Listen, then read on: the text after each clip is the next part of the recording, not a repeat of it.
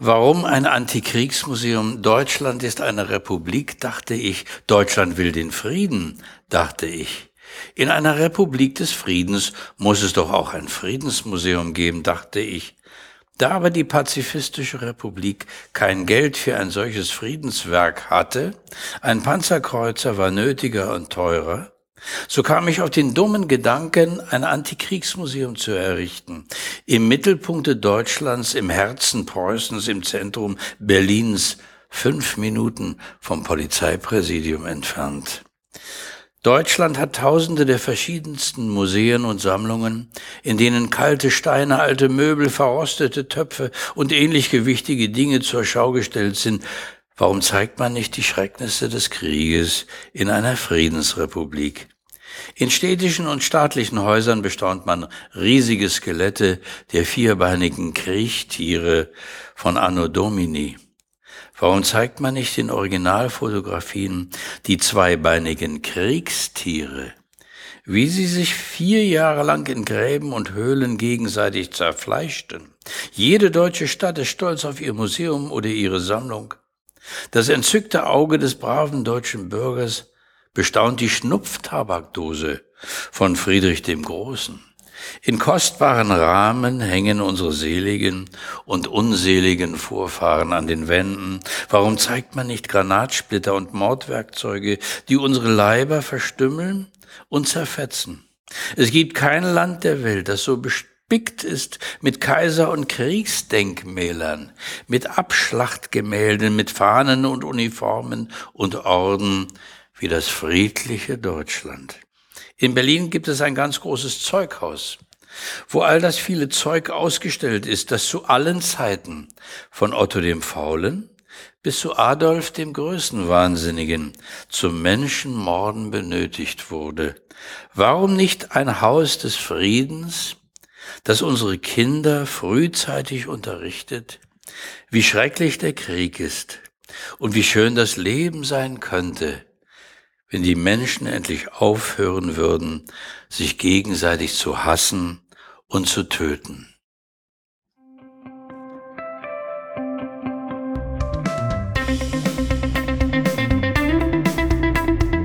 Exponiert, der Museumspodcast aus Berlin.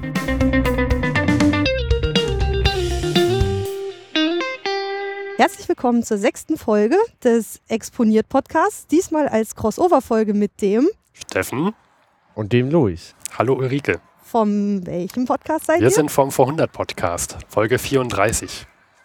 So, wo stehen wir denn gerade? Wir stehen hier im Virchow-Klinikum, wenn ich das richtig verstanden habe. Ich glaube ja, es gehört ja. zum äh, Charité-Komplex. Irgendwas mit Herz habe ich draußen gelesen. Ich habe keine Ahnung, wo ich bin. Luis wo weiß bist du nicht, ausgestiegen, Luis? Äh, wo bin ich ausgestiegen? Irgendwas mit A. Amruner Straße. Ah, ich bin Amruner Straße ausgestiegen. Genau. Ja, man muss, man muss das entschuldigen. Luis kommt eigentlich mittlerweile aus Düsseldorf. Ja, das stimmt. Aber ist alleine angereist. Ja, kann ich schon. Ich bin schon groß. Ja. Genau, wir sind mit der U9 am Roma Straße angereist mhm. und in der Nähe dieser U-Bahn-Station befindet sich welches Museum, welches wir heute besuchen? Das Ach. weiß ich, das weiß ich. Darf ich das sagen? Er sagt es. Das Antikriegsmuseum. Genau. Was hast du denn für ein Bild vor Augen, wenn du daran denkst, was das sein könnte? Nicht viel. Ich war noch nie da. Deswegen, ich habe mal so ein Buch gesehen mit so ein paar ekelhaften Bildern vom, vom Krieg. Das, das, wie der Name schon sagt, soll das Museum gegen den Krieg werben. Ja. Sehr gut, Luis. Das ist so, ja. Ja, ich war schon mal da. Ich habe sozusagen die, die Initialidee gegeben. Ähm, wir waren da in der achten oder siebten Klasse, glaube ich, mal zu Projekt. Ich habe nochmal geguckt, wann genau das so ungefähr war. Und das Museum ist so der Auslöser, warum ich mich auf einmal mit dem Ersten Weltkrieg beschäftigt habe in der Schule. Äh, denn vorher wusste ich gar nicht, dass es so grauenvoll war. Diese ganzen Bilder, die ich denn aus diesem Museum noch in meinem Kopf habe. Also es wird, ein, es wird eine sehr spannende Folge.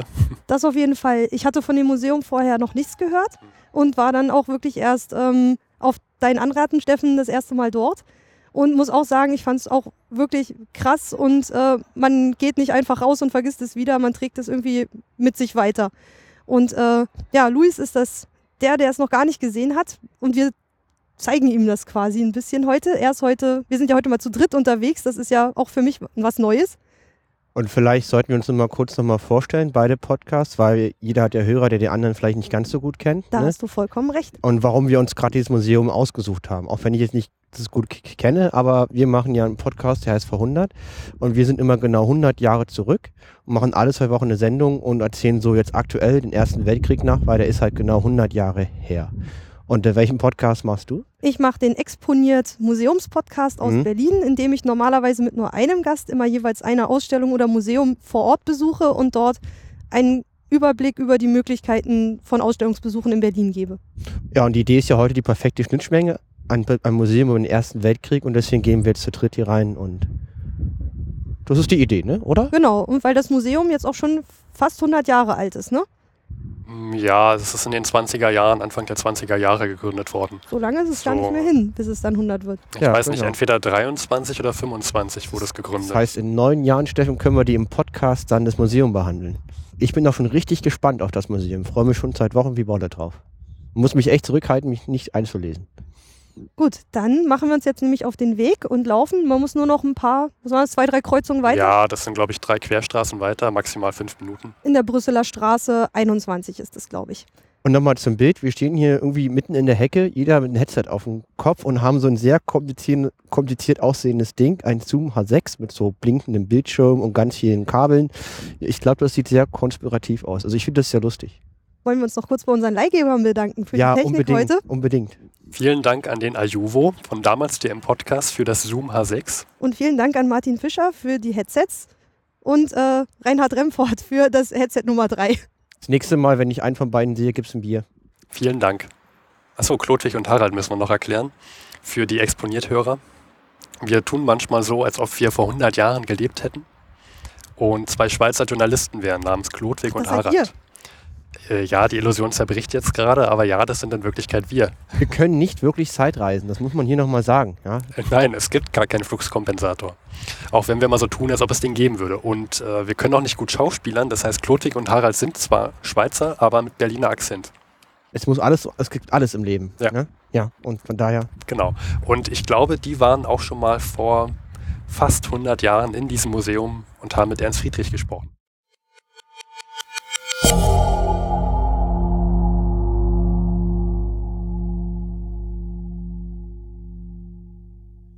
Ja, hallo, Herr Friedrich. Ja, hallo. Darf ich vorstellen, das ist der, Ich bin Harald Bouvier. Hallo. Vielen Dank, dass Sie sich Zeit nehmen. und ich bin Klodwig Wagenknecht. Und wir sind jetzt gerade in Berlin auf Reise und haben hier dieses wunderschöne Museum gesehen. Wir schreiben für die Norddeutsche Allgemeine Zeitung einen Beitrag über Ihr Museum, was Sie jetzt hier errichtet haben. Das ist für die neue Ausgabe morgen, für den 11.10.1925. Und wir wollen den Lesern halt ver vermitteln, was das für ein Museum ist was die Beweggründe sind, weil das ist doch sehr, sehr kreativ und doch was anderes als der aktuelle Zeitgeist, denke ich mir, ein Antikriegsmuseum.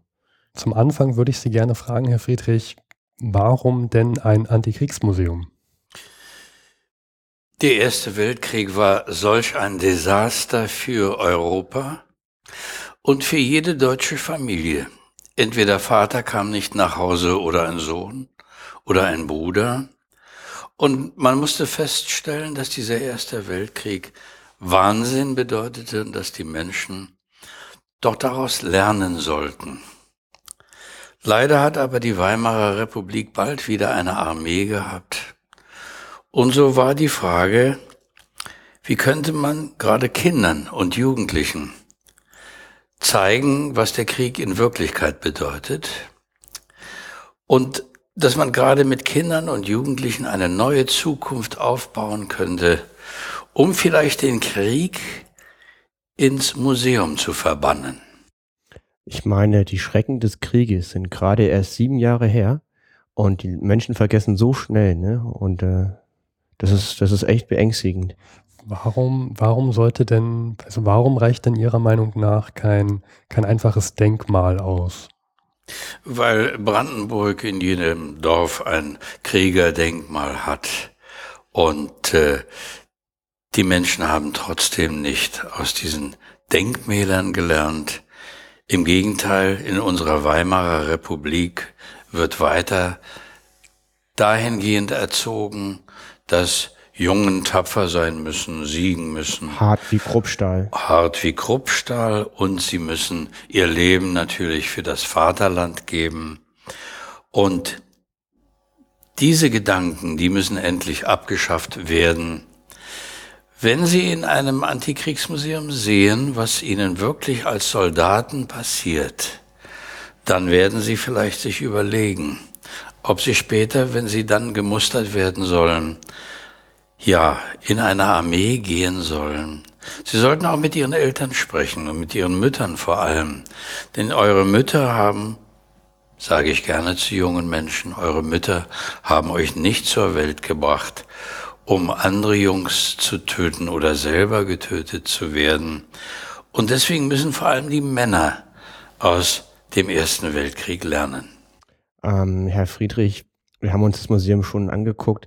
So ein bisschen, wie sind Sie an die ganzen Requisiten gekommen, an die Ausstellungsstücke? Ja, ich durfte Aufrufe machen und habe an Pazifisten in Schweden, in Holland, in England geschrieben gebt mir Flugblätter, gebt mir Tagebücher, Orden, Kriegsspielzeug, alles, was ihr habt, was an Krieg erinnert, denn die europäischen Länder, die waren alle ja im Kriege sehr ertüchtigt und hatten also daher ähm, noch immer eine Erziehung zum Krieg hin, dass der Krieg eben die Dinge, die Probleme der Menschen und der Staaten lösen könne. Und so hat man mir bereitwillig, und zwar von pazifistischer Seite, hat man mir dann Dinge geschickt, wo eben der Krieg noch heute dokumentiert werden kann. Und man kann ihn die, man kann ihn auch sicherlich immer noch etwas zuschicken. Ja, wir sammeln alles, was mit Krieg zusammenhängt, natürlich auch mit Frieden um neben den Schrecknissen des Krieges, wie es eben hieß, auch zu zeigen, dass der Mensch eigentlich eine übergroße Sehnsucht nach Frieden hat. Erst recht, wenn die Menschen Krieg erlebt haben.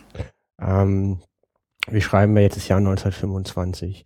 Wo würden Sie sich in 100 Jahren sehen mit dem Museum? Ich meine, dass die Europäer sich so vertragen müssen, dass sie ein Europa entwickeln, das zu einem einheitlichen Europa wird, wo Kriege abgeschafft sind und wo man sagen kann, die Menschen werden alles dafür tun, dass ein solcher Weltkrieg wie der von 1914 bis 1918 nie wieder geschieht.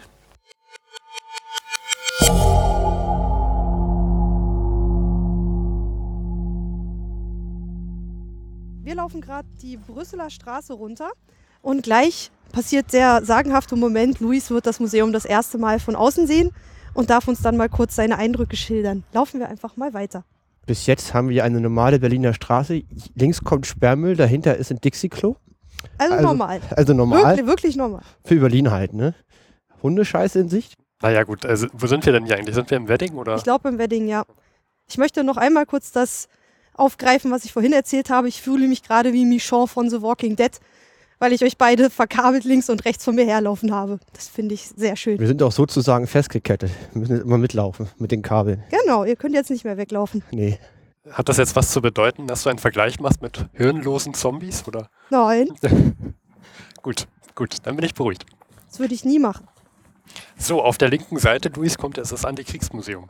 Ah, da ist es. Ah, schön auch mit dieser etwas äh, veralteten ähm, Schrift, ja. Äh, ja, genau, Schrift. Sieht, glaube ich, aus wie das, was auf den alten Fotos war, oder? Ich genau. glaube, die haben es einfach nochmal nachgemacht. Ja, das ist schon so 20, 30er Jahre so ja. Zeichensetzung, würde ich sagen. Und auch daneben ist die Galerie, die gehört, glaube ich, auch zum Antikriegsmuseum. Da waren wir zumindest drin. Genau, die gehört mit dazu. Das haben sie irgendwie nachträglich mit dazu gekauft. Da gibt es Kunst und im linken Teil gibt es äh, das Antikriegsmuseum. Das Gebäude sieht ganz nett aus. Hat so eine gelbe Fassade mit so roten Balkons und äh, auch die, wie, wie äh, die Balkons haben die gleichen Farbe, so Weinrot, Bordeauxrot wie die Schrift auf dem Museum. Und man hört es vielleicht, Kopfsteinpflasterstraße davor. Ja. So, wollen wir mal über die Straße ja, rüber? Ja, vielleicht bevor dieser große Truck kommt. Genau. Ähm, okay, bitte rechts am Abfall einmal vorbei. Wir müssen hier die Route uns schon einig werden, genau. Ich finde das jedenfalls sehr schön, dass, dass du das Zoom H6 trägst, Luis meinen Rucksack und ich hier völlig frei laufen kann. Dankeschön. Ja, genau. Gern geschehen. Dann lauf du mal vor, dann komme ich. Und dann komme ich, weil hier passt nur einer durch. Ah, okay. Ich lese mal vor, was hier steht. Warum nicht ein Haus des Friedens, das unsere Kinder frühzeitig unterrichtet, wie schrecklich der Krieg ist und wie schön das Leben sein könnte, wenn die Menschen endlich aufhören würden, sich gegenseitig zu hassen und zu töten. Ernst Friedrich. Ich wette, Ernst Friedrich hat was mit dem Museum zu tun, oder? Das ist der Gründer des Museums gewesen, der ursprüngliche. Und jetzt wird es geleitet von seinem Enkel, Tommy Spree. Weißt, Okay. Das gab das Museum, es ist jetzt, glaube ich, die vierte Auflage quasi dieses Museums. Die vierte, ich dachte die, die, die, die dritte. Ich glaube, er hat es einmal gegründet, dann wurde es zerstört von der Ja, SA, dann hat er es, glaube ich, in Brüssel nochmal ja versucht. Belgien. Und dann hat das, glaube ich, nochmal in Berlin versucht, dann hat Ja. es nicht geklappt. Und jetzt hat es, glaube ich, Tommy Spree gemacht.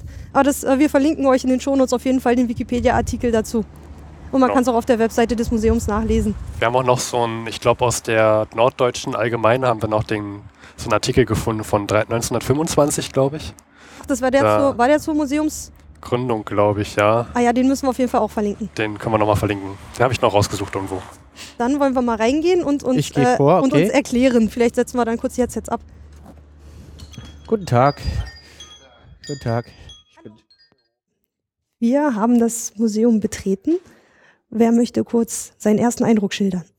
Ja, wir haben hier einen sehr großen weißen Raum voller Devotionalien. Ich sehe hier ein eisernes Kreuz, äh, Schriften über Friedrich II., Friedrich den Großen von Preußen zwischen Frieden und Krieg. Hat ja siebenjährigen Krieg und so Sachen gemacht. Ähm, und ganz viele Bilder und erstmal überwältigend. Man weiß gar nicht, wo man zuerst hingucken soll. Da hinten sehe ich einen Starhelm und eine Gasmaske. Also ich finde, das Erste, was einem erstmal auffällt, ist, dass es hier eigentlich eher so eine Art alter Verkaufsladen ist oder sowas. Also es ist gar kein Museum, wie ich es erwarten würde von einem Museum, sondern es ist sehr klein, urig. Nichts Freistehendes. Ja, Man muss Also- keinen Eintritt zahlen, ne? Ist auch ein bisschen interessant, ist selten. Genau, ist Ja. freier Eintritt, täglich geöffnet, immer von 16 bis 20 Uhr. Und ist wirklich auch ein bisschen gemütlich, eher wie so ein größeres Wohnzimmer, ne? Ja. Also man hat, äh, man fühlt sich hier auch so, als ob man sich frei rumbewegen kann. Man wird gleich am Anfang von einem der Ehrenamtler angesprochen, ob man sich schon das, äh, das Einführungsvideo angucken möchte. Und wenn man das möchte, wird man eigentlich auch gleich dahin platziert. Und das würde ich sagen, das machen wir jetzt erstmal, oder? Also ich würde gerne das Video sehen, bevor es weitergeht. Na, natürlich. Steffen und ich kenn's schon und du darfst es dir jetzt angucken. Man darf auch selber auf Play drücken. Dann machen wir das.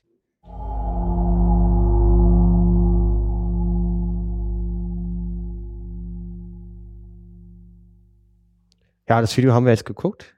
Ihr, ihr kanntet es schon, ne? Wir haben uns das beim letzten Mal bei unserem gemeinsamen Vorbesuch angeguckt, genau. Vielleicht habe ich es auch sogar davor auch schon mal gesehen, ich kann mich aber nicht dran erinnern. Aber Man muss sich das so vorstellen, das ist eher so eine Bildershow mit, mit einer Stimme, die halt erzählt, was zur Geschichte des Museums, die offensichtlich sehr interessant ist. Also es gibt einen Ernst Friedrich und äh, der hat das gegründet. Und zwar, weil er ein Anarchist und Pazifist ist. Und dieses Museum hat das Ziel, sozusagen Marketing gegen Krieg durchzuführen. Um es mal so zu formulieren. Jedenfalls wurde gegründet. Ernst Friedrich hat erst ein Buch geschrieben, das heißt Krieg dem Kriege.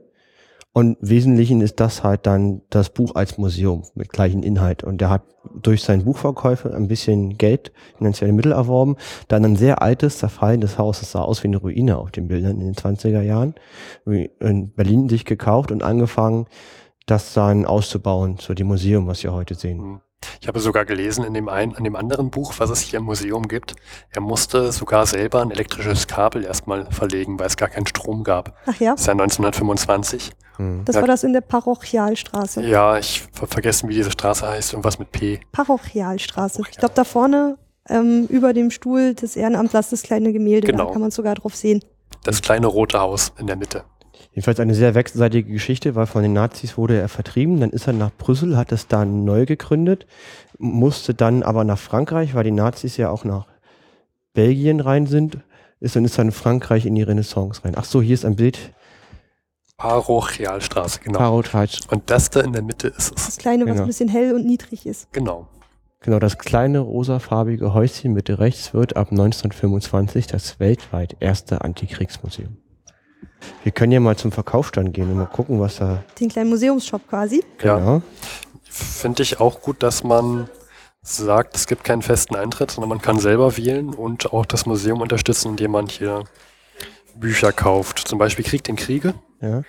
Da habe ich noch eine etwas ältere Version. Mhm. Ähm, das ist jetzt hier, das sieht jetzt deutlich größer aus. Mhm. Ähm, Dann nochmal von Ernst. Ja. ich kenne keine Feinde, das hatte ich äh, ausgeliehen bekommen. Werde ich auch nachher noch was in die Box werfen.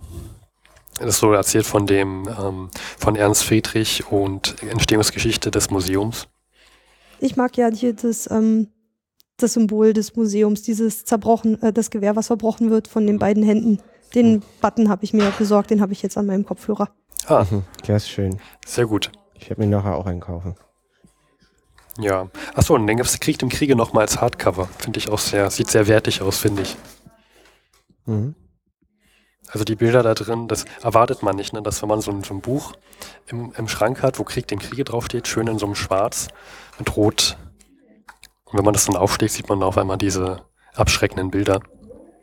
Abschreckend ist noch äh, milde. Ja, Man sieht Fratzgen völlig zerstört, zerschossen, vergast. also das, das Buch, das darf man sich echt nicht ansehen, wenn man hart beseitet, äh, ähm, zart beseitet ist. Ich habe das auf dem Weg hierher zum Museum äh, mir nochmal durchgeblättert in der U-Bahn und mir war ein bisschen schlecht danach. Also wie gesagt, ich Mhm. habe das ja schon seit 2001 oder 2002 und äh, mir wird immer noch regelmäßig schlecht, wenn ich da mal reingucke. Ja, ist es auch. Es ist wirklich sehr bedrückend. Und dieses Buch hat es hier zu zeigen, wie Mhm. schlimm der Krieg ist. Ne? Und Aber es heißt halt nicht, dass einem davon schlecht wird, dass man es nicht sich anschauen sollte, sondern eher, dass man das vielleicht, sich vielleicht mal anschauen sollte. Ja, man sollte nur darauf vorbereitet sein. Mhm. Das ist, Das ist nichts für zarte Gemüter. mhm. aber gut. Ist halt nichts verschönt dargestellt.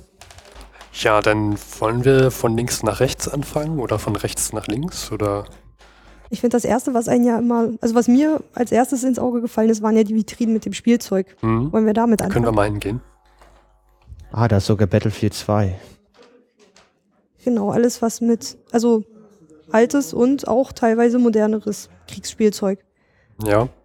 Es, also der, der Tommy Spree meinte ja, dass immer noch regelmäßig was abgegeben wird im Museum. Unter anderem wurde ja auch mal ein Superman abge abgegeben, der da unten steht. Weil der ja auch, äh, das gehört ja auch ins Antikriegsmuseum, weil der auch ähm, Leute verletzt und die schlägt. Und Das stimmt, also rein pazifistisch geht er auch nicht vor. Ich sehe ja auch Spielzeugpistolen, Spielzeugkanonen. Da muss ich auch selbstkritisch sagen, ich habe als Kind mich sehr für Panzer interessiert und für Krieg und ja, hm. ja, ich und habe auf Ego-Shooter gespielt, ziemlich viel. das äh, ist bei mir der gleiche Fall. Diese, diese Soldaten, die da hinten, die hatte ich auch original so. Ja, da Das kennt man sich wieder. war damals Hat man Hatte nicht in man. Frage gestellt. Nee, war irgendwie cool. Ja. Genau. Ja, auch ähm, Spielzeugpistolen hatte man auch als Kind. Schiffe, Schiffe versenken. Schiffe versenken. Ist eigentlich, wenn es so kleine Plastikschiffe sind, man nimmt es nicht so richtig für voll. Wobei Schiffe versenken habe ich nie gespielt, weil ich froh war, Schiffe zu versenken, sondern da hat mich das eher von der Wahrscheinlichkeit her interessiert. Wie wahrscheinlich ist es, dass man jetzt dieses Boot da trifft? Okay. Ja, mhm. Mhm. Ja, aber so wird es einem auch nochmal gewahr, dass man ja mal drüber nachdenken sollte, womit eigentlich die Kinder spielen. Ne? Aber es überrascht mich, du fluchst so oft über die Wahrscheinlichkeit. Ja, als, als Kind war ich noch jung und naiv und habe Ja. an Wahrscheinlichkeitstheorie geglaubt. Ja, genau. Heutzutage weiß ich, dass das nicht stimmt. Ja, dann rechts daneben Eine Pickelhaube. Das ist das Spielzeug der Erwachsenen, Hüte der Erwachsenen, Pickelhauben. Dann, Ich finde ja spannend, was noch oben auf der Vitrine steht. Einfach. Diese Waage. Die ist, glaube ich, noch ähm, aus dem ersten Museum, wenn ich das noch richtig in Erinnerung habe. stimmt, die stand im ersten Museum gleich am Eingang. Oder zumindest so eine. Ich meine, das da auf dem Bild sieht ein ganz bisschen anders aus. Aber es ist so gegen das Gegengewicht einer Waffe und welches Werkzeug man daraus eigentlich bauen könnte. Nee, wir sehen hier einen Hammer, einen Spachtel, eine Kneifzange und Schrauben und Münzen und allerlei Werkzeuge auf der einen Wagenhälfte und auf der anderen Wagenhälfte sehen wir eine Waffe und beides ist sich so ein bisschen in der Waage. Und da unten steht was? Wie viel nützliches Werkzeug lässt sich aus dem Material für eine Waffe herstellen? Probiert das einmal aus. Ja. Und unten ist ein verrostetes preußisches Zündnadelgewehr. Ja, Was, welches? das hier So unten. genau kenne ich mich damit nicht aus. Das Ach, ist eine das da. Zündnadel. Ne, steht da, das habe ich jetzt abgelesen. Also, Aha. ja, ah, also ich, also, Sieht ehrlich, ehrlich aus wie, wie rein aus Holz, ne? Als ob da ist das Metall, kann man nur noch hier vorne so erkennen. hm. Der Rest sieht aus, als ob das komplett aus Holz wäre.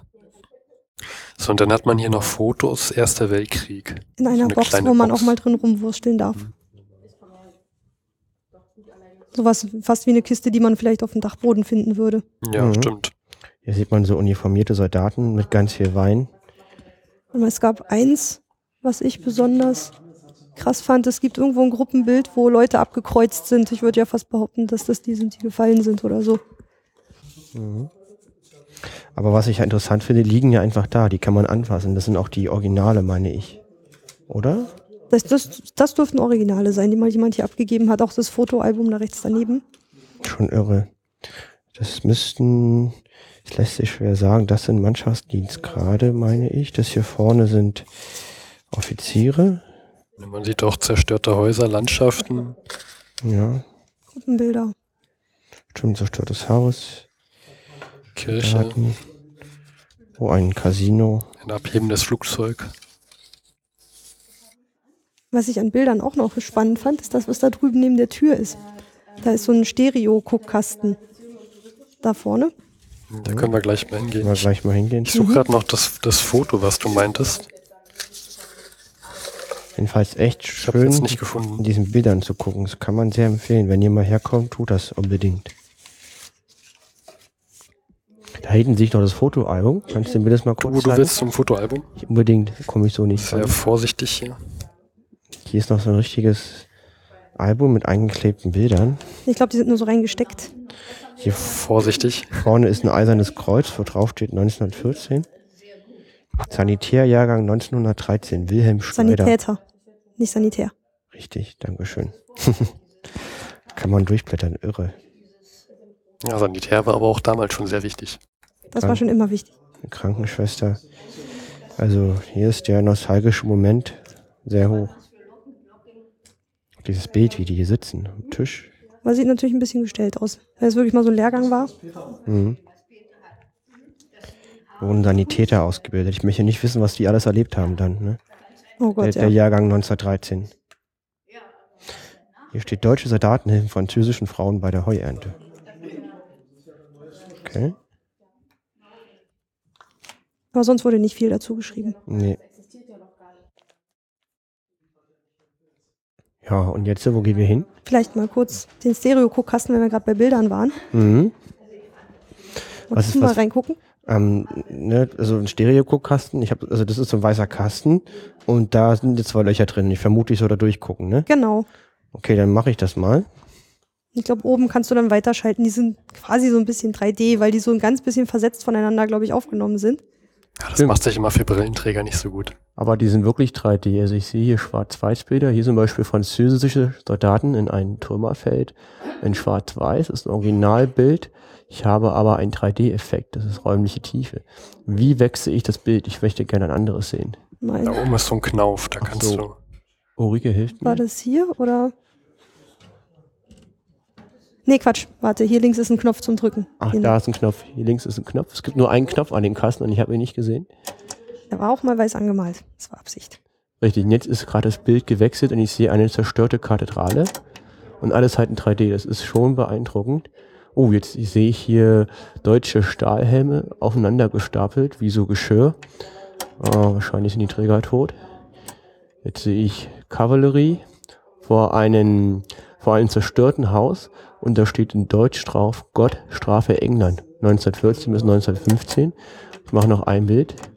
Und dann, jetzt sehe ich ein Hügel komplett zerschossen voller, ähm, voller Kreuze von gefallenen Soldaten. Ja, würde ich sagen, ist schon ein bisschen, es ist interessant und bedrückend gleichzeitig. So, in 3D kriegt man sowas ja sonst auch nicht mehr zu sehen. Wir das auch mal anschauen wollen. Ja, genau. Steffen, da ist der Knopf. Ja, ja. Man lässt es ja immer andere vormachen. Ja, tatsächlich, 3D-Effekt ist sogar da. Ist schon irgendwie seltsam, so eine alten Fotos in 3D zu sehen. Und dass ich keine extra 3D-Brille brauche. Schon faszinierende Technik. Hm. Ich wette, das ist schon sau alt und sau, gibt es schon ziemlich lange. So, dann rechts von der Eingangstür. Ähm, war die dicke Bertha? War das eines von den Bildern, was noch auf dem Foto aus dem ersten Zeitungsartikel drauf war? Ich, ja, genau. Das ist die dicke Bertha, die man hier sieht, oder naja, ein Bild Plakat davon. Äh, ich glaube, als wir uns hier mit Tommy Spee unterhalten hatten, meinte er, man könnte mit dem Geschoss von hier bis nach Potsdam schießen. Hm. Was draufsteht mit Gott für König und Vaterland. Hm. Und es soll die Originalgröße sein. Das soll die Das ist ein, Originalgröße ein sein. Riesending. Ja. Später im Krieg haben die Deutschen eine Kanone konstruiert. Das war ähm, haben eine Kanone konstruiert, die stand in ein hinter, hinter der Deutschen, also praktisch, die stand mehrere Kilometer weit. Also die haben damit Paris beschossen. Mit der Kanone. Die war so groß, die haben dauerhaft Paris beschossen mit einer riesen Kanone. Ich weiß nicht, wie weit die weg war, aber bestimmt 100 Kilometer oder sowas. Also, das haben die 100 gemacht. Kilometer. Es ist jetzt eine Schätzung, das weiß ich gerade nicht aus dem Kopf, aber die Front war schon weit weg von Paris. Die war nicht direkt davor, also zum Ende des Krieges, sondern die war nur am Anfang bei der Marne-Schlacht. Und die haben mit dieser Riesenkanone direkt Paris beschossen, um halt ein Kriegsende zu erzwingen. Das klingt immer so, so sachlich. Ich finde es immer hier, finde ich krass, dass man dann hier dann auch so die, die Bilder entdecken kann, die irgendwie so dahinter stehen. Zwischen, wenn man sowas erzählt, ja, die haben da geschossen, das, Das stimmt. das klingt immer so weit weg. Ja. Und hier sieht man dann mal, was bei den Menschen kam. Denn zum Beispiel hier unter der Bertha haben wir dann ja ähm, so Erinnerungen an Menschen, die äh, im Krieg gefallen sind, mit Fotos und Erinnerungs. Du starbst so früh und wirst so schwer vermisst. Du warst so lieb und gut, dass man dich nie vergisst. Und dann dieser, ich finde den so lächerlich, diesen Sammelteller mit dem Kriegsgefangenenlager drauf gemalt. Stimmt, wer würde Das- Wie furchtbar ist das denn? Wer will sich denn sowas bitte hinhängen? Ja, so eine, so eine Andenken hier hat man auch, das haben die Österreicher relativ ausführlich gemacht über den Ersten Weltkrieg. Die haben das auch digitalisiert, noch, sind noch nicht komplett fertig. Über, aber man kann sich, äh, die, die, die Soldaten aus Tirol, die haben so eine Datenbank, da kann man sich dann anschauen, ähm, teilweise auch mit Bildern und mit Nach, äh, ja, Nachrufen und so weiter. Jedenfalls, das Museum macht einen guten Job, für, für zumindest so den, was man sieht, zu transportieren, wie scheiße Krieg ist so ein bisschen, ne? Ja. Also da kann man sich nicht, also, Da hier ist so aus so einem Schrapnell noch ein Brieföffner gemacht worden. oh, fies. Ein Granatsplitter. Granat Granatsplitter, Splitter, okay. Steht dabei. ungeschmiedet. Okay. Hm. Ich glaube, ich glaub hier, das waren so ein bisschen Kriegsandenken, Hm. thematisch, Ja. die Vitrine. Ja. Dann, ja. Dann ist hier noch eine Ansichtstafel über Friedrich II., Friedrich, auch genannt Friedrich der Große. Und ähm, ich weiß gar nicht genau, aber er hat in seiner Herrschaft weit über zehn Jahre Krieg geführt, wo auch ähm, jeder Fünfte oder Preu- Preuße oder so gestorben ist im Verlauf dieses, dieser Konflikte. Immer um Schlesien, aber ja, gut. Ja, hier haben wir auch noch eine Schüssel mit dem Kaiser oder was? Ah nee, Hindenburg. Also die Vitrinen sind Mhm. so rundherum aus Glas. Die Texte innen drin sind immer aus Deutsch und Englisch, sind immer ziemlich kurz und knapp gehalten. Ich glaube, das soll eher durchs Anschauen wirken, würde Ja. ich vermuten. Ja. Das Und es gibt ja, immer viel zu entdecken. das hat er ja bei äh, Krieg, im, äh, Krieg dem Kriege in dem Buch. Ist das ja auch in vier Sprachen gleichzeitig. Ne? Ähm, auf jeden Fall Deutsch, Englisch, Spanisch, Spanisch? ich glaube, Guerre de la... Nee, ähm, Nee, ich, ich glaube Französisch war das. Französisch. Und ja. die vierte Sprache, die wechselt immer. Das ist, ich habe die in Niederländisch. Ich weiß nicht, ob das Spanisch oder Französisch, naja, also in mehreren Sprachen. Für die patriotische Hausfrau Butterformer Eisernes Kreuz. Da kann man dann Butter formen und so auf den Tisch machen. So ein richtig schönes Eisernes Kreuz. Und hier ist wieder so ein Granatsplitter, der offensichtlich irgendjemand mal im Bein drin war von jemandem und der wurde zum Brieföffner umfunktioniert. Und ehrlich gesagt, dieser Splitter macht mir Angst. Ich will den nicht abkriegen. mhm. Hm. Ich glaube, ich würde den auch nicht mehr, ich würde den auch nicht mehr bei mir haben wollen. Wenn, wenn das mal in meinem Bein gesteckt Scheiße. hätte, dann würde ich das nicht haben Der wollen. ist richtig groß, der ist und der ist so groß wie mein Daumen und ist massiver Stahl. Ja, Aber das mit der Butterform ist ja wirklich, aus skurril. also was soll das? Ich, soll ich jetzt die Butter in Form Kann des ich mir auch eisernen nicht Kreuzes? vorstellen.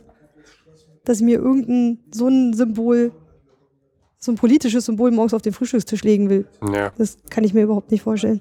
Stell dir mal vor, du würdest, äh, zu, wir würden irgendwie zu Hause den Bundesadler uns oder als, Nee. als, als Butterform oder fällt jetzt gerade kein politisches Symbol ein. Genau, oder immer noch ein eisernes Kreuz. Das hat die Bundeswehr ja immer noch. Als, Stimmt, das als ist ja immer noch. Hm. Und Panzer oder die Jets haben immer noch diese eisernen Kreuze. Ich glaube, das heißt jetzt aber anders. Wie heißt denn das heutzutage? Hm. Ähm, Ehrenkreuz oder sowas aber es sieht wahrscheinlich. genauso aus. Na. Und eine Tasse. Luis, du hast doch auch eine Tasse aus dem Ersten Das sieht Weltkrieg. genauso aus wie meine Tasse, die 100 Jahre alt ist. Ja. Auf deiner steht irgendwie Erster Weltkrieg von 1914 bis 1915. Ne? Genau, nee, äh, äh, praktisch, die ist ja so, so beschrieben, das war eine Tasse, die haben die gedruckt in der Erwartung des Sieges 1914, da hat es aber ganz schön lange gedauert und haben die glaube ich 1915 geschrieben und trotzdem irgendwie rausgehauen. Ja, kein, dann war kein Platz mehr auf der Tasse. weil kein Platz mehr war. Die haben ja nur gerechnet, dass der Krieg bis 1914 dauert. Ja, dann füg mich mal weiter rum, bitte. Ich wir würd weiter? sagen, denn wir nehmen die Vitrine da links. Zu den Gasmasken. Hm. Genau, also es geht hier in dem Teil um chemische Kampfstoffe. Mhm. OI. Also Okay. Man hat oben wieder ein Plakat mit In- Informationen, was sind chemische Kampfstoffe und dann werden die hier beschrieben und nicht nur mit Texten, sondern auch mit Bildern, dass man richtig sehen kann, was diese Schadstoffe an Menschen äh, verursachen. Ein kleines, ein kleines Kind, was vor Schmerzen gekrümmt im Bett liegt. und offene Wunden hat, voller von Senf und Nervengasen. Hm. Ja, der Erste Weltkrieg ist ja bekannt dafür, dass ähm, massenhaft auf beiden Seiten Gas eingesetzt wurde. Die Deutschen haben damit angefangen. Mit, äh, was war das? Die gelbe Wolke, das war Chlorgas. Ja, äh, 1915, April 1915, der Haber erste, Hat das, hat das gemacht. es wird immer gesagt, der erste erfolgreiche Einsatz. Das, Erfolgreich. das klingt ekelhaft. Klingt ekelhaft, ja. Und darunter dann die Vitrine mit verschiedenen Sachen zum Thema, verschiedene Gasmasken. Ich glaube, so ein Anzug, der für Kinder war. Ja, das ist Deutscher Kindergasschutzanzug aus dem Zweiten Weltkrieg, wo noch eine Puppe drin ist. Ja, und die, Hier dieses Bild, ich glaube, das sieht man unten auch noch in dem, Mhm.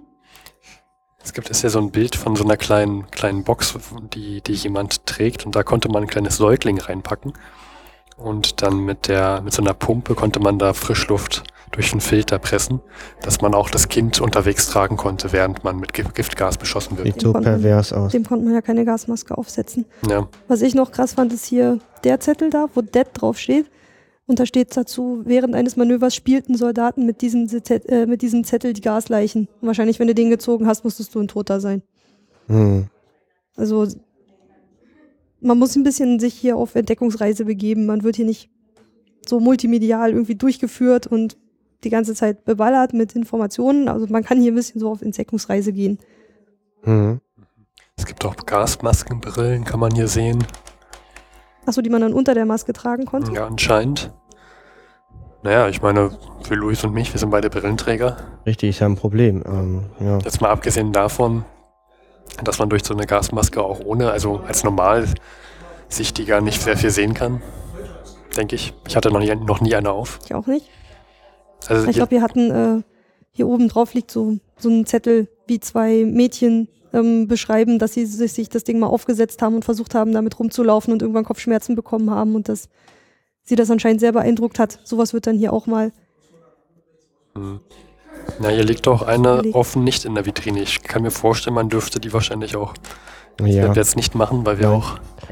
Äh, ja wer, Jetzt wer weiß, wer die schon aufhatte, wenn man ganz ehrlich ist. also ja. Ähm, aber es hat eine Gasmaske der NVA, so das hat auch mal, hatten auch mal Verwandte von mir. Ja. Sieht immer, so Gasmasken sehen so richtig furchtbar aus. Weiß, Also das ist so, wenn man die sieht, die sehen nicht positiv aus.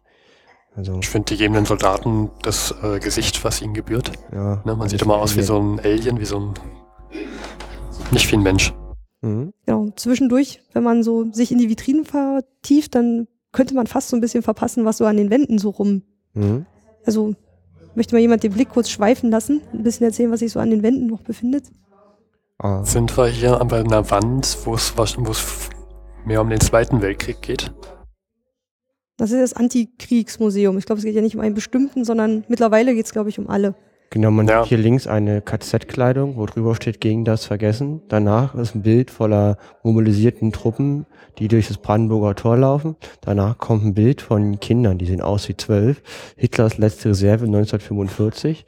Und dann Eroberung Berlins durch die Rote Armee. Man sieht halt mitten in den Straßen Flakgeschütze von offensichtlich russischen Armeeangehörigen. Und dann rechts daneben ein Bild vom zerstörten Berlin. Und davor ist ein russischer Soldat mit einer Kalaschnikow, der einen deutschen Kindersoldaten bedroht. Ein sehr berühmtes Bild, ne? Also das, das ist mir durchaus bekannt. Genau, ich weiß jetzt nicht, was da drunter steht. Gefangennahme eines deutschen Soldaten durch einen Rotarmee. Vielleicht ist es auch kein Kind, aber es, der wirkt sehr klein und jung. Man sieht aber das Gesicht Ich nicht. denke, das ist ein Mann, oder? Oder vielleicht Ist ja auch ein Mann. Also, ja, man hat ja dann probiert, sich in, in, in, na, in Schächten hier ähm, Mhm. Zu verstecken? zu verstecken und Mhm. zu entkommen. Ja. Und wurde dann da rausgezogen wieder. Und rechts ist dieses Bild vom Brandenburger Tor nach Kriegsende. Man sieht, das Tor steht noch und alles andere ist einfach nur Ruine, platt. Da ist nichts mehr übrig. Wo man auch gut sieht, dass ähm, das Museum auch einen aktuellen Anspruch hat, ist jetzt hier auch die Ecke, in der wir gerade sind, wo man auch den Film guckt. Diese Karte, die hier an der Wand ist, das ist, glaube ich, eine Kooperation genau mit der Uni Heidelberg, dem Institut für internationale Konfliktforschung.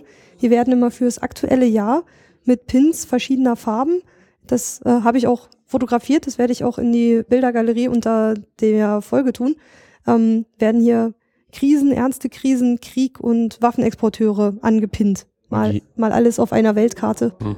Und Für Also- 2014 aktuell. Viele Waffenexporteure in Europa, Deutschland groß dabei, Frankreich, Russland und ziemlich viele Stecknadeln. Also ehrlich gesagt, das sind viel zu viele. Ich kann die gar nicht erfassen. Ne, wir haben eine Stecknadel für Krise, eine für ernste Krise, eine für Krieg, eine für, ach, hast ja schon gesagt, genau. Ja. ja, da konzentriert sich sehr viel im Himalaya.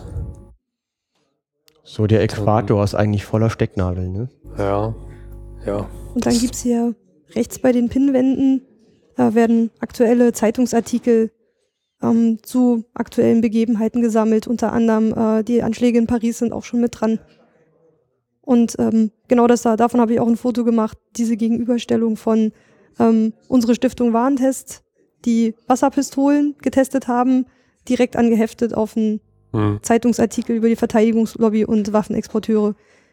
Ich glaube, wenn man das mal nicht so zusammenheftet, man kommt, man würde gar nicht drüber nachdenken, Hm. was das eigentlich für ein Bild zeichnet, wenn man Kindern so Wasserpistolen in die Hand drücken kann. Was sind das da für Bücher da in dem, da ist irgendwie eine Vitrine mit Büchern. Sieht so nach Lehrbüchern aus. Ähm, ja, das sind, äh, ist getrennt in, Krieg als Dienstleistung. in Waffensysteme, soziale Folgen der Rüstung, Warschauer Pakt, NATO, Friedensbewegung, Kriegsdienstverweigerung, Alternative. Ah, es- also es ist ja auch eine Bibliothek. Man kann sich zwar die Bücher nicht ausleihen, Mhm. aber man kann zum- zumindest herkommen und sich denn da reinlesen. Dann, das haben wir hier, die Minen. Sind wir wieder bei Vitrinen. Mhm. Ja, Was, was mich irgendwie gleich gecatcht hat, war der Teddybär, der kleine Teddy, wo der hat nur ein Bein. dem das Beinchen fehlt. Das sieht echt fies aus, ein Teddybär mit nur einem Bein. Genau. Und darunter gibt's dann, ähm, das ist halt die Vitrine, wo es um Minen geht. Und darunter liegt auch ein Buch und eine ähm, Erläuterung zu verschiedenen Minenarten und was sich Menschen dabei denken, wenn sie die Dinger konstruieren. Und das ist so pervers und eklig, Was dass sich da Menschen hinsetzen und sich ausdenken, wie man die so machen kann, dass sie sich schon bei einer Neigung von ganz wenigen Grad, wenn man die versucht wieder auszugraben, dass die dann schon detonieren und was das für Menschen sein müssen, die Minen konstruieren. generell, generell Waffen. Das Buch dazu heißt One Step Beyond von dem Thema Minen. Ja, man sieht in der Vibrine eine Splittermine, verschiedene Sorten von Minen und auch Leute mit nur einem Bein. Und nicht nur die Waffen, sondern auch die, die Auswirkungen, Mhm. Prothesen. Ja. Und hier noch eine Übersicht von Minenopfern pro Monat in verschiedenen Ländern. bis heute. Also auch in, wie, also in welchem Jahr es wie viele Minenopfer gab, in welchen Ländern. Wahlweise mal, das ist schon Kroatien, 1000 Tote seit 1991. Ich weiß jetzt nicht, wann das gemacht wurde, von wann die Zahl ist, aber das sind schon beachtlich. Hm. Hier kommen wir zur nächsten Vitrine, die ich sehr interessant finde. Hier sieht man erstmal eine künstliche Armprothese und eine Tabakdose eines russischen Kriegsgefangenen. Und er überreichte sie an einen deutschen Bewacher als Abschiedsgeschenk in Freundschaft. Sowas gab es also auch. Tja, und dann hat man hier noch verrostete Pistolen aus dem Zweiten Weltkrieg. Ein Stahlhelm mit einem Einschussloch. Und äh, interessante Auslagen, zum Beispiel Tod oder Leben. Mit Hitler der Tod, ohne Hitler das Leben. An die Offiziere und Soldaten der 9. Armee. Das war die in Sta das war so 1945, ich weiß jetzt nicht, wo die war, aber das sind offensichtlich so Blätter, die an die Soldaten, so Flugblätter, die an die Soldaten verteilt wurden, dass sie praktisch den Aufgaben und sich ergaben. Genau, die kleiden so das eine Brett der ganzen Vitrine aus, so verschiedene Karten, Reichskleiderkarten, Kriegsurlaubsscheine, so verschiedene hm. offizielle Bescheinigungen aus dem Zweiten Weltkrieg. Das ist jetzt der Zweite Weltkrieg, genau.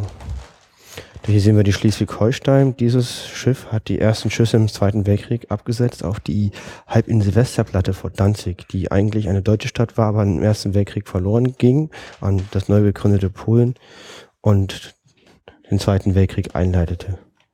Da unten ist so ein Judenstern. Ein gelber Stern. Ja, und hier an der Wand Gefangenenbekleidung aus einem Konzentrationslager. in dem blau-weißen Streifen. Hm.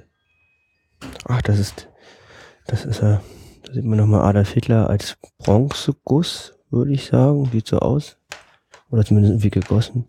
Ich finde das immer merkwürdig, dass man irgendwelche Abbilder sich, sich an die Wand hängt oder von ich. Ich meine, ich mache doch auch keinen. Ich würde heute nicht auf die Idee kommen, mir von Merkel ein Bild an die Wand zu hängen. Ich finde das immer seltsam. Ja, naja, wenn dir das Vorteile bringt. Vielleicht machen das manche, wenn es heute immer noch machen.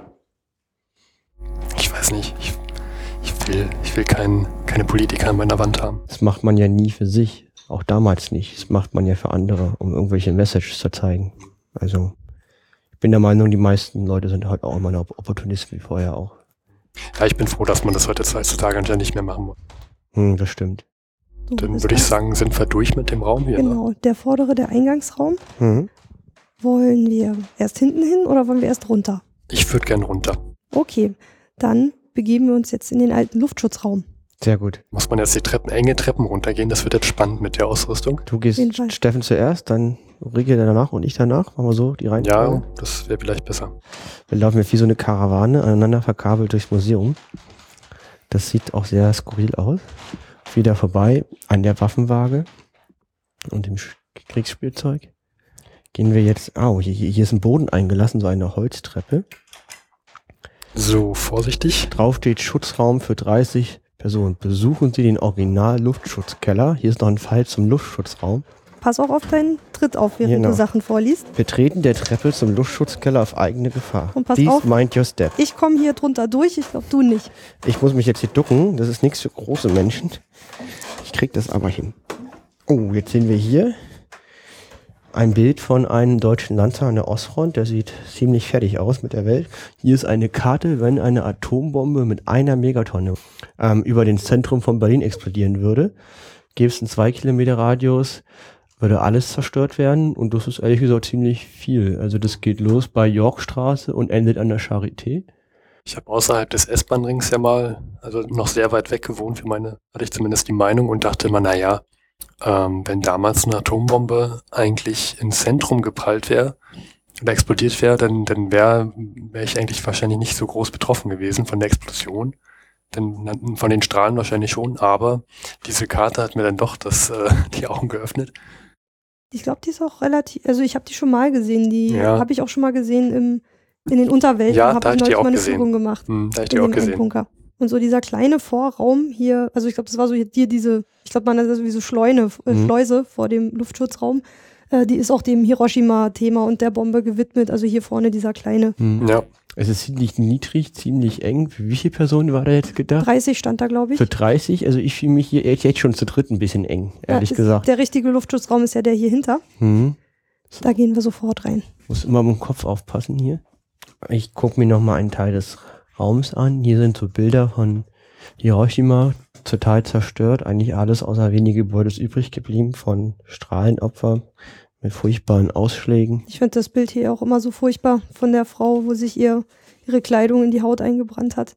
Ja, Das sind halt so groß, also großflächige Bilder angebracht, so in dem kleinen Vorraum. Zum, Ja. Zu dem Luftschutzraum, der hier in dem Gebäude mal eingerichtet war und der im Zuge der Museumsgründung wieder so hergestellt wurde, wie er damals wahrscheinlich genutzt wurde. Wollen wir mal reingehen. Ja. Vorsicht, äh, Stufe, Und Vorsicht, sehr Rohre. Rohre. Okay, das ist ein klassischer Luft, Luftschutzraum. Man hat so diese typischen Berliner Kellerwände von Altbauen. Also einfach nur so grob verputztes Mauerwerk mit den Ziegelsteinen. Aber auch mit, ähm, auch wieder weiß gestrichen, das war irgendwie Vorschrift. Hm. ja, damit es Luft- heller ist.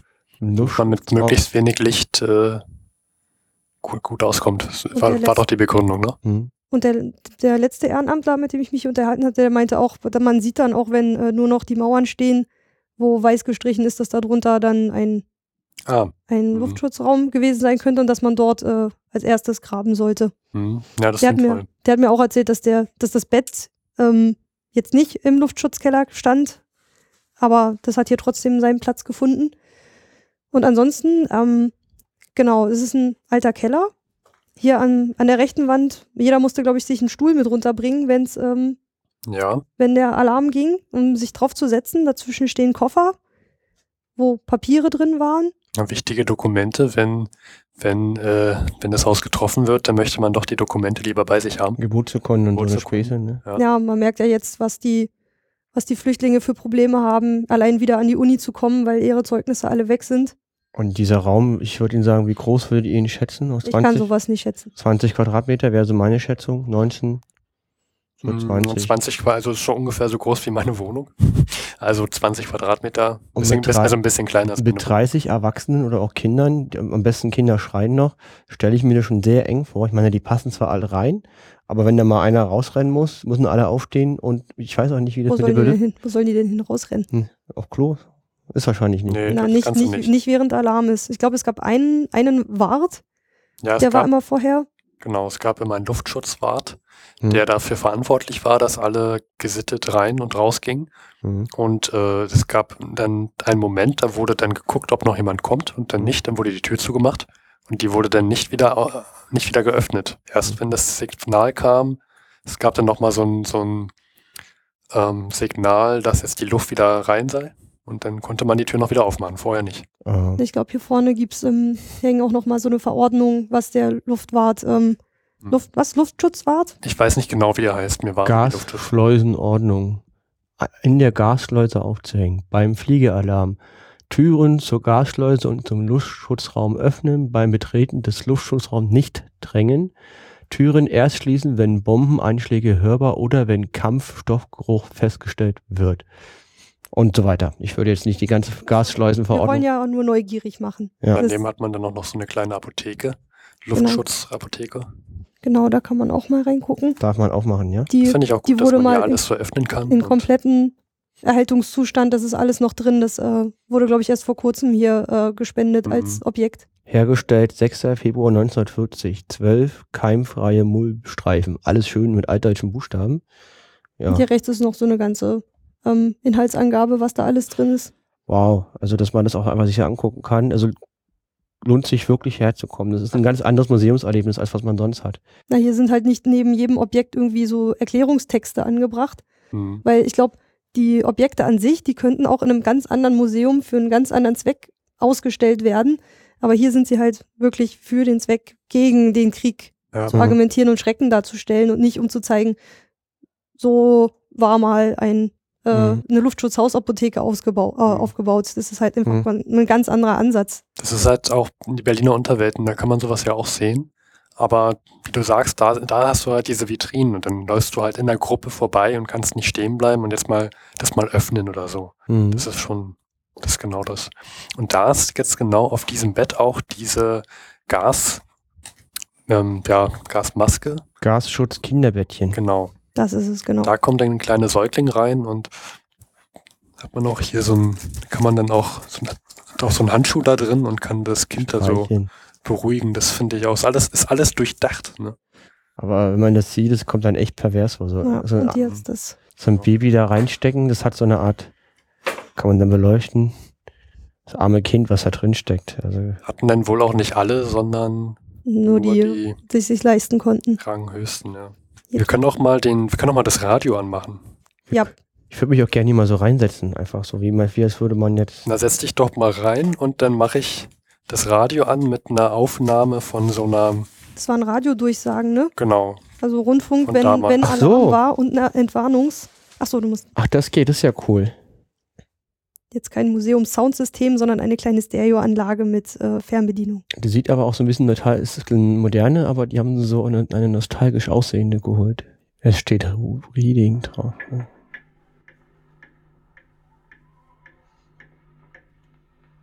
Achtung, Achtung! Hier ist der Befehlsstand der 1. Flakdivision Berlin. Die gemeldeten Bomberverbände befinden sich im Raum Hannover-Braunschweig. Wir kommen wieder. Und dann hatte man so, wie viele Minuten? 20 Minuten Zeit, bis die in Berlin sind. Weiß ich nicht mehr auswendig. Das 20 Minuten klingt realistisch. Und das Die, ist jetzt die Sirene, dass die jetzt im, gesichtet wurden. der Sound macht schon Angst, wenn ich ehrlich bin. Waren aber Originalaufnahmen, ne? Hat Ja, er ja. Erzählt.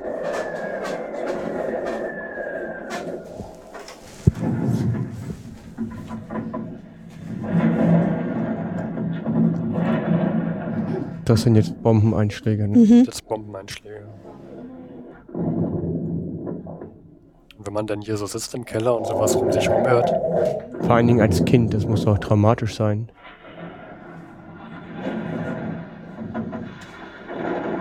Und besonders, man kriegt ja so nicht mal Erschütterungen mit. Die würden ja noch eigentlich mit dazugehören. Und ich habe so schon Gänsehaut. Das ist echt eklig. Ja. Wenn jetzt hier noch ein bisschen so Staub rieseln würde, das, also, das muss man noch fällt mit 30 anderen.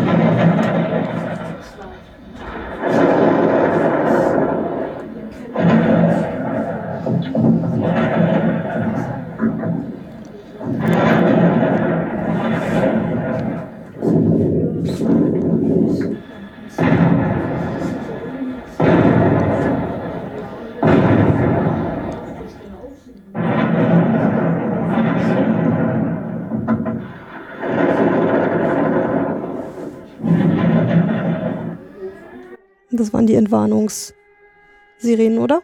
genau, das ist die Entwarnung. Normalerweise geht man hier runter mit einem der Ehrenamtler, die einem das dann erklären, aber wir haben das neulich schon mal gemacht und äh, sind ein bisschen special unterwegs mit unserem Podcast-Projekt diesmal.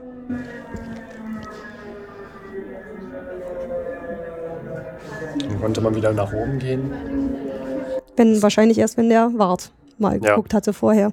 Und dann gab es äh, hier diese Löschsandsäcke.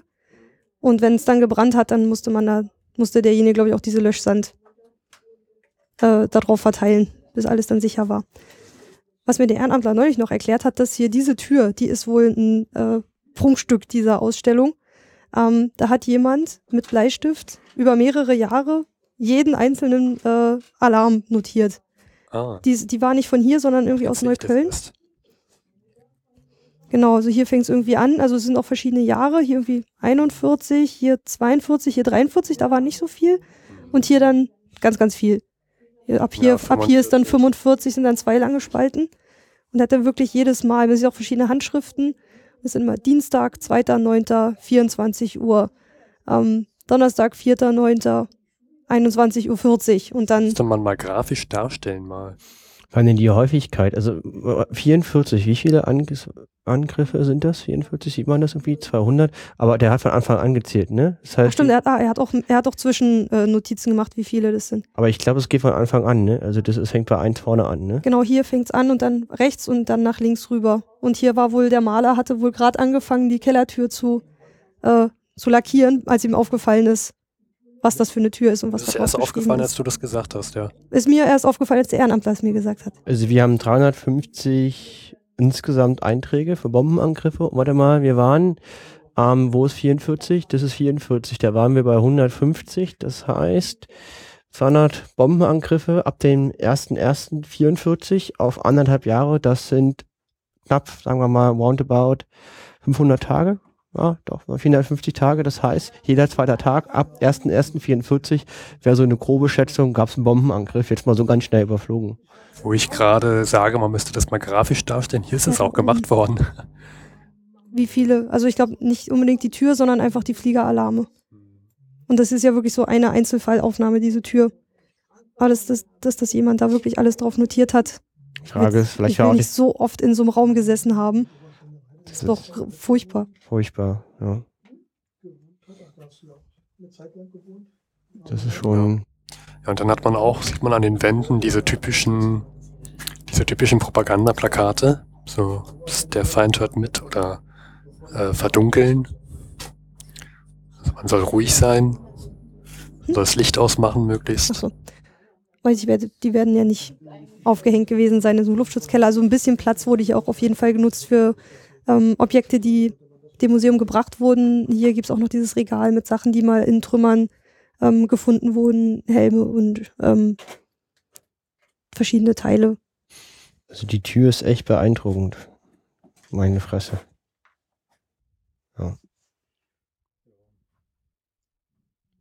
Dann gibt es da drüben noch den Mauerdurchbruch, wo dann irgendwie die Steine schon gelockert und wieder reingesetzt wurden, damit, falls man verschüttet wird, da das durchhauen und äh, rüberkrabbeln konnte. Da kam dann wohl aber auch äh, Rauch und Gas durch, wenn im Nachbargebäude was passiert ist. Also es war manchmal, manchmal die Rettung und manchmal die Todesfalle, diesen Mauerdurchbruch zu haben. Frei zitiert nach dem Ehrenamtler, der mir das neulich erklärt hat. Als ich das letzte Mal hier war, war ich oben und dann ist hier gerade eine Gruppe von äh, älteren Menschen mit einer sehr älteren Dame ähm, runtergegangen und ich habe von oben ein bisschen mitgehört. Und äh, da, die hat dann auch wirklich erzählt, wie sie noch als kleines Kind ähm, sich in den Luftschutzkeller begeben musste und wie sie das eine Mal ihre Katze nicht mehr mit runternehmen durfte, weil die Angst hatten, sie würde um sich beißen, wenn die in Panik gerät und dann war die Katze weg und sie hat so geweint und ja, so, das war auch echt bewegend, dann da oben zu stehen und das einfach nur so zu hören, wie sie es unten so in der Gruppe erzählt. Also jetzt keine Ehrenamtlerin, sondern eine Besucherin, die dann auch so dieses Museum auch als, als Anlass für ihre Geschichten genommen hat. Und ich glaube, als der Ehrenamtler den, äh, das Radio angemacht hat, ich, ich bild mir ein, dass äh, so ein irgendwie äh, von hier unten aus dem Luftschutzkeller kam, als ich noch oben stand. Das war schon echt gruselig. Also ich kann mir das nicht vorstellen. Also man kann hier einen Eindruck bekommen, aber was man da wirklich mitmacht, ich glaube, das kann man. Bin froh, dass ich es nicht weiß. Ja, wenn man sowas mal sieht, ich war mal im NVA-Gefängnis in Hohenschönhausen, da dann ist Systemwechsel, da hat jemand durchs Gefängnis geführt, der da auch Das eingesessen hat. Stasi-Gefängnis. im Stasi-Gefängnis und da der war bei uns in einer ehemaligen Zelle und da hat, hat eine an- anderer ähm, eine andere Führung mal so gegen die Tür getreten, wie die es damals gemacht haben und da ist mein Gefä mein Fü also mein halt Betreuer, der ist fast ausgerastet. Da hat man richtig gemerkt, dass er noch Psychosen hat. Also der kam gar Mhm. nicht mehr klar. Also das ist der hatte total Schweißausbrüche und von aus seiner Gefangenenzeit. So, ich denke mal, so ähnlich war das dann auch bei der älteren Dame, wenn man Dass, sowas mal dass, sieht. dass man bei solchen Geräuschen Hm, dann einfach wieder völlig wahrscheinlich aus, ein Flashback bekommt oder so. hm. Ja, Geräusche. Genau, Stasi-Gefängnis ist meine, die Folge noch nicht veröffentlicht, aber die ich äh, als letztes aufgenommen habe übrigens. Ach so, das wusste ich gar nicht. Oh, Weiß noch ke- keiner, außer die, die beteiligt waren. Okay. Spoiler Alert, hättest du doch mal sagen können. Hm. Na, die hier wird ja hoffentlich danach veröffentlicht. Die andere mache ich noch ganz schnell fertig. Achso. Okay. Ähm, soll ich vielleicht als letztes hochgehen, weil, Weil ich du das bin der kurze Kabel Größte? hast, dann muss Luis vor, Ich muss vor, okay. ich hinterher.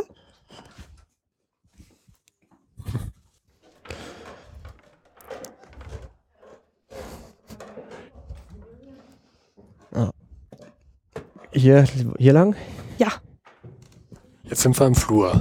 genau. Hier im Flur ist auch so ein, nennen wir es mal, Sammelsurium aus. Also ich bin hier im Flur jetzt gerade etwas überfordert, wo ich hingucken soll zuerst, muss ich sagen. Hier hängen überall so Plakate. Hier ist ein schönes Bild. Hier sind so fünf nettere ältere Herren im Anzug, die so falsch grinsen und Granaten in der Hand halten und drüber steht, alle reden vom Frieden, wir nicht. Zweckverband der Rüstungsindustrie. Also ist halt Ironie und schwarzer Humor. Ich glaube, das sind hier wirklich so eine Poster. Hier geht es auch nochmal, also was man immer wieder auch findet, ist, äh, sind ja Berichte über die Geschichte des Museums. Hier zum Beispiel über die Verleihung der Gedenktafel für das Ernst Friedrich Antikriegsmuseum. Ja, ich mit mag Zeitungsausschnitten. ich finde ja dieses Bild hier sehr faszinierend.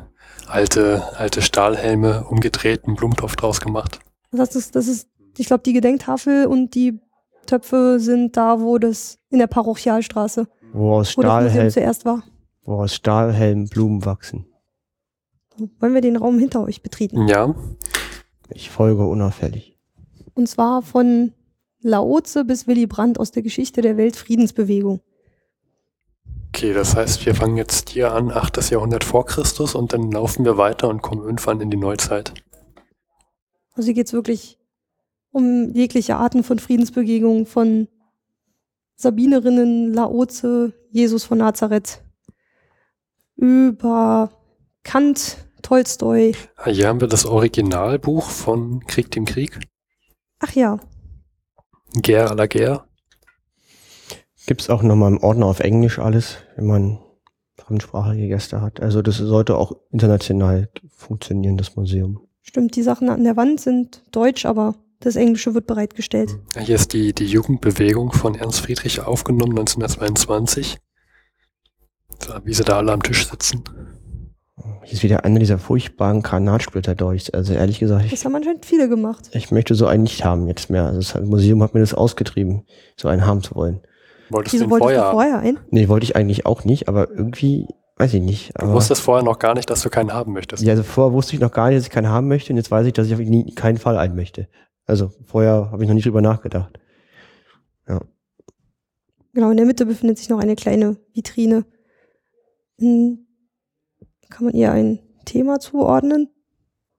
In dieser, Wiederverwertung in quasi. dieser Vitrine zeigen wir nützliche Dinge verarbeitet als Rüstungsmaterial und Objekte verschiedener Friedensbewegungen. Also das von Friedensbewegungen. Ich muss äh, zugeben, dass ich jetzt hier mir nicht alles durchlesen würde. Wäre ich, würde ich, also ich würde dann eher sagen, das wäre so ein Grund, nochmal wiederzukommen, weil ich glaube nicht, wenn du jetzt hier am Eingang anfängst mit dem Text, dass du dann hinten noch weiter liest. Ich das- bin bei meinem letzten ausführlichen Besuch, ich habe mir auch so Punkte rausgesucht, wo ich, die mich interessiert haben, zum Beispiel da so Hm. der Friedensnobelpreis, das war dann keine per Person, sondern Ach, da, so ja. dieser, dieser Preis, der verliehen wird. Denn manche sind Personen Hm. und da habe ich jetzt wirklich dann so nach Schlagworten geguckt.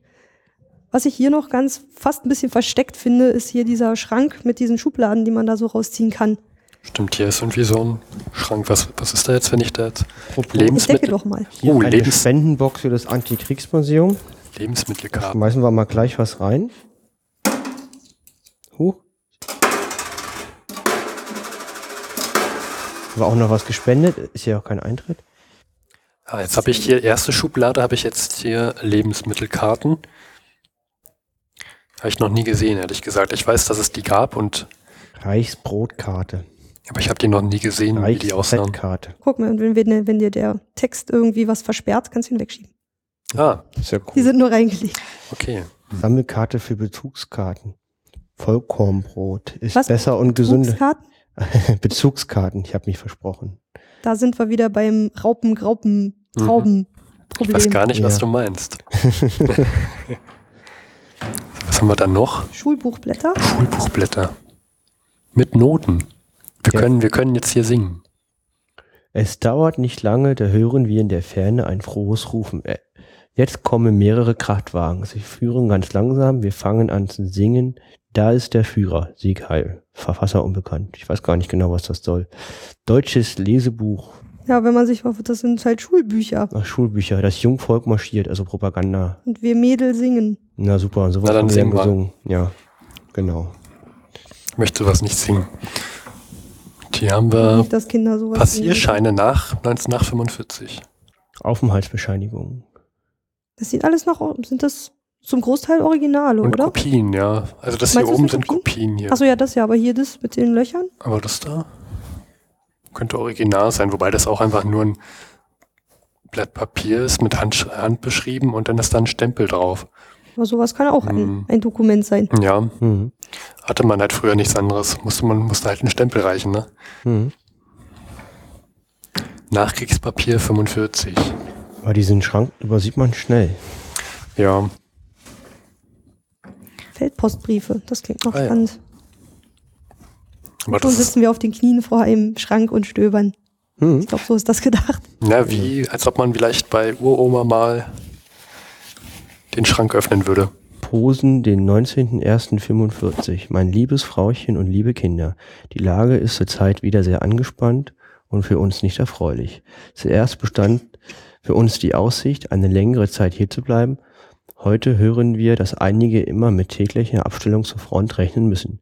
Ich kann daher auch jeden Tag von hier wegkommen. Der Russe kommt immer näher nach hier. Wer weiß, wie lange ihr dort noch noch werdet so ruhig wohnen können. Die Lage wird immer ernster und kritischer. Vielleicht gehen unsere Sachen in Ostpreußen auch noch verloren. Wenn es trifft, den trifft es ganz. Nee, wen es trifft, den trifft es ganz. Ja, also aus Posen, das ist ja hier im heutigen Polen, 19.01.45, da war die Front ziemlich nah. Und wie das, wie eklig das hier klingt. Beschluss. Es werden für tot erklärt, gemäß Paragraph 4 des Verschollenheitsgesetzes. Da beschließt jemand, dass man tot ist. Das gibt's heute aber auch noch. Ja, wenn man wirklich dann so Mhm. verschollen ist, aber da das ist Ja, einfach hier zwei Stempel drauf und perverserweise tut man dumme den Angehörigen gefallen, ne? Als wenn er, äh, anstatt er verschollen bleibt und nie wiederkommt. dann hast du wenigstens Anspruch auf Richtig. irgendwelche Sozialleistungen oder sowas. Das ist schon. Das reduziert sich dann auf so eine Schublade, so ein Schicksal. Fassen wir zusammen, Krieg ist scheiße. Wenn das dabei hängen bleibt, dann. Was haben wir jetzt hier? Okay. Und darunter war noch Geld. Inflationsgeld. Ah, ja. Ach nee. 100 Millionen Mark. Was da hinten in diesem unscheinbaren äh, Ordner, der da hinten auch auf dem Dings liegt, da sind auch handschriftliche Briefe, Postkarten und Geldscheine und sowas drin. Da kann man auch durchblättern.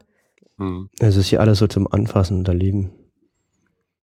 Ich war jetzt zwar noch nicht da, aber so vom Gefühl her würde ich mir jetzt auch so dass die, dieses DDR-Museum vorstellen, dass man selber gezwungen ist, auch mal eine Schublade zu öffnen und mal einen Ordner zu öffnen. Da, wo ich in der ersten Folge Hm, war. Ja, Ja, nur durchgestylt. also das DDR-Museum ist durchgestylt. Ja. Sehr. Also die haben dann, glaube ich, eher weniger so ein ähm, fast, also sieht ja aus wie so ein kleiner Ja. zweckentfremdeter, nicht für ein Museum konzipierter Schrank. Und im DDR-Museum, das ist schon alles sehr glatt, sagen wir es mal so. Aber schon, schon interessant, eine Milliarde Markt vor ihm zu sehen. Hier haben wir nochmal Kartoffelkarten und Briefmarken. Brotkarten. Zuckerkarte. Berliner Zuckerkarte, Brotkarten, Kriegsspende. Und hier, Moment. Was hat man jetzt hier noch? Hier liegen einfach mal so Gemälde auf dem Boden. In einem riesigen Blätterordner. Ja. Heldendenkmal. Da haben wir es, das Denkmal. Naja, also man kann jetzt hier verschiedene Kunstwerke sehen. After Eight. Und ein Bild, was nur schwarz ist, ja, finde ich. Äh, Schwarzes Find ich gut. drunter steht After Eight was haben wir hier? Was haben wir hier im Fußballfeld? mit Einschusslöchern. Das soll das sein. Ach so. Und hier sieht man auch wieder Aktualität. Hier gibt es auch was zur 17-jährigen Malala Yousafzai. Die hat doch erst vor kurzem, was war das, Friedensnobelpreis? Oder war zumindest nominiert oder hat ihn bekommen? Wie war das? Ja, Abstand jüngste Trägerin Ach ja, genau, des sie hat ihn bekommen. Friedensnobelpreises. 2014. Genau. Ist jetzt zwar so ein bisschen nachträglich an die Wand geklebt worden, aber sie versuchen auf jeden Fall auch den aktuellen Bezug immer mit einzubringen. Was kann ich jetzt hier sehen in dem Ordner? Jetzt hast du mich ja ein bisschen, Blätter. bisschen heiß gemacht Also auch Ordner. Papier, papierne Dokumente. War halt so ein ganz normaler Büroordner mit äh, Klarsichtfolien drin. Okay, also Inflationsscheine. Und ich glaube, weiter hinten waren aber auch noch Briefe. Genau, hier Feldbriefe, von Gustav Feldbriefe. Eichler an Gerda. Ich blätter mal vor. Schlag mal so einen Feldbrief auf. Kommst du rüber? Das ist hier so. Stefan und ich halten jetzt den Aktenordner gemeinsam. Einer links, einer rechts. Ich kann sowas nicht lesen. Warte mal, ich kann versuchen. Bei mir kommen nur Graupen draus, äh, Meine Trauben draus. liebe Gertel und meine, und meine lieben Kinder, am heutigen letzten September, Sonntag, bin ich vom Gedanken In Gedanken wieder bei euch. wieder bei euch. Es ist recht, es ist jetzt Herbst, ein trübes Wetter, aber das stört mich nicht. Hoffentlich Verliebt. ihr diesen Sonntag Gesund. und zufrieden. Okay. Hm? Ist halt so eine Schreibschrift. Das sind echt viele Briefe. Also Ja. kannst du hier also einen ganzen kompletten Briefwechsel Da- mal Ah, das durchstöbern. ist eher so meine Handschrift, ja. Da würde ich mir wünschen, dass man das mal Die, also ab, ja, Abschreibt digitalisiert oder so. abschreibt, weil ich kann sowas nicht lesen. Ja, also da müsste man sich, da müsste man sich wirklich konzentrieren jetzt und das Zeit investieren. ich Aber- fürchte, dadurch, dass es ja auch nur so ein ehrenamtlich geführtes Museum ist, bleibt sowas dann manchmal auf der Strecke. Das ist eigentlich schade, weil ich fand es schade, ja. sehr bewegend, so diese ganzen Briefe. Hm. Ich meine, selbst wenn es jetzt hier so in so einem Klarsichtfolienordner drin ist, ich fand das trotzdem ziemlich bewegend. Müsste man sich mal hinsetzen und mal machen, ne? Ich meine, das von- das ist hier vom 10.01.45. Du kannst das ja anscheinend gut lesen. Du kannst das Ja. ja mal Hm. als Projekt. Allein wenn ich jetzt hier diesen Brief sehe, wo hier fast jeder Zent, jeder Quadratmillimeter Ja. ausgenutzt wurde, um da irgendeine Information drauf zu schreiben, ich kann das halt nicht lesen. Ne? Das finde ich jetzt schade. Ja, Liebe Hörerschaft, wenn jemand dabei ist, der Zeit hat und halt deutsche Briefe lesen kann, dann kommt doch herbei und digitalisiert Genau, das erbarme sich jemand und mache dieses zugänglich für noch mehr Menschen. Das ist ein super Projekt für so ein so freiwilliges soziales Jahr. Da hat man schon, sind schon einige Briefe. Wenn man es dann lesen könnte, könnte man sich hier hinsetzen und so einen Briefwechsel einfach mal verfolgen. Ja, ich finde, hier versteckt sich echt was in diesem Ja. unscheinbaren Ordner. Ich lasse los. Oder na gut, nee, ich dachte gerade offen liegen lassen, aber dann sagt der Museologe in mir, nein, da kommt Licht ran und sie gehen kaputt. Also lieber wieder zumachen, den Ordner. Ich habe schon schlechtes Gewissen dabei, die einfach hier so Umzublättern. umzublättern. So, das, das fühlt sich schon schlecht an. die Karawane zieht weiter. Es laufen wir wieder zu dritt aneinandergereiht. Der Rest Hm. ist wirklich was zum Herkommen und Lesen, würden wir sagen. Sowieso herkommen. Hm. Aber da reicht ja auch selektiv, weil die Bilder sind ja für sich abgeschlossen. Ich zum Beispiel würde würd jetzt, mich interessiert spontan Immanuel Kant, der alte Tolstoi. Um, genau. Und dann vielleicht noch die Sabinerin, weil die habe ich noch nie gehört. Genau, dann, glaube ich, können wir schon fast rübergehen in die Galerie. Okay. Ich will auf jeden Fall nachher so eine Anstecknadel kaufen mit diesem zerbrochenen Kalaschnikow. Da, ist ach so Genau, Galerie. wir würden rüber in die Galerie gehen. Okay. Ist vorne noch aufgeschlossen oder? Ah, danke schön. Ist nochmal aufgeschlossen.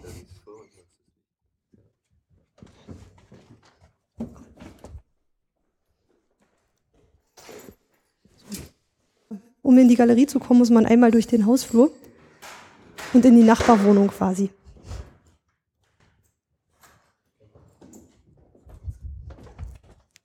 Ja, also wir- sind jetzt hier gerade durch den Hausflur durch und es wurde extra aufgeschlossen. Wir sind wir in der, wie heißt das hier? Peace Gallery. Peace Gallery. Und jetzt haben wir hier so leere Räume mit großen weißen Wänden, wo so Bilder an der Wand sind. Es ist sehr schlicht. Ne? Die Bilder haben einen schwarzen Rahmen mit, mit einem weißen Papier und entweder ein Schwarz-Weiß-Bild oder Text und eigentlich sehr viel Text. Also sehr, sehr schlicht.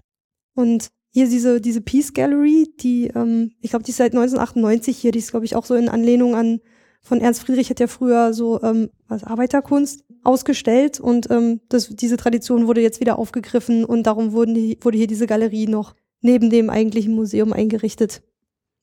Die aktuelle Ausstellung ist zu Wolfgang Borchardt und heißt Sag Nein. Die ist noch bis zum 20. März 2016 hier zu sehen. Wer war das? Wolfgang Borchardt? Das war ein, der, der Autor von Draußen vor der Tür, unter anderem. Der ist, glaube ich, sehr jung gestorben. Der war im, ich glaube, im Zweiten Weltkrieg Zweiter, ja, ja. und ähm, hat nach dem Krieg ähm, mit relativ kurzer Zeit ja so Antikriegs ähm, Kunst. Kunst betrieben, Theater. aber Liter Literatur. Wir können ja einfach mal, einfach mal hier reinlaufen und äh, mal was einfach vorlesen, was hier so steht, weil das ist ja doch schon sehr literarisch angehaucht, also Texte. Als im Jahr 5000 ein Maulwurf aus der Erde rausguckte, da stellte er beruhigt fest, die Bäume sind immer noch Bäume, die Krähe krächzen noch und die Hunde haben immer noch ihr Bein. Die Stinte und die Sterne, das Moos und das Meer und die Mücken, sie, sie sind alle dieselben geblieben und manchmal und manchmal trifft man einen Menschen. Als die Friedenskonferenz zu Ende war, gingen die Minister durch die Stadt. Da kamen sie an einer Schießbude vorbei. Mal schießen die Herren? riefen die Mädchen mit den roten Lippen. Da nahmen die Minister alle ein Gewehr und schossen auf kleine Männer aus Pappe. Mitten im Schießen kam eine alte Frau und nahm ihnen die Gewehre weg.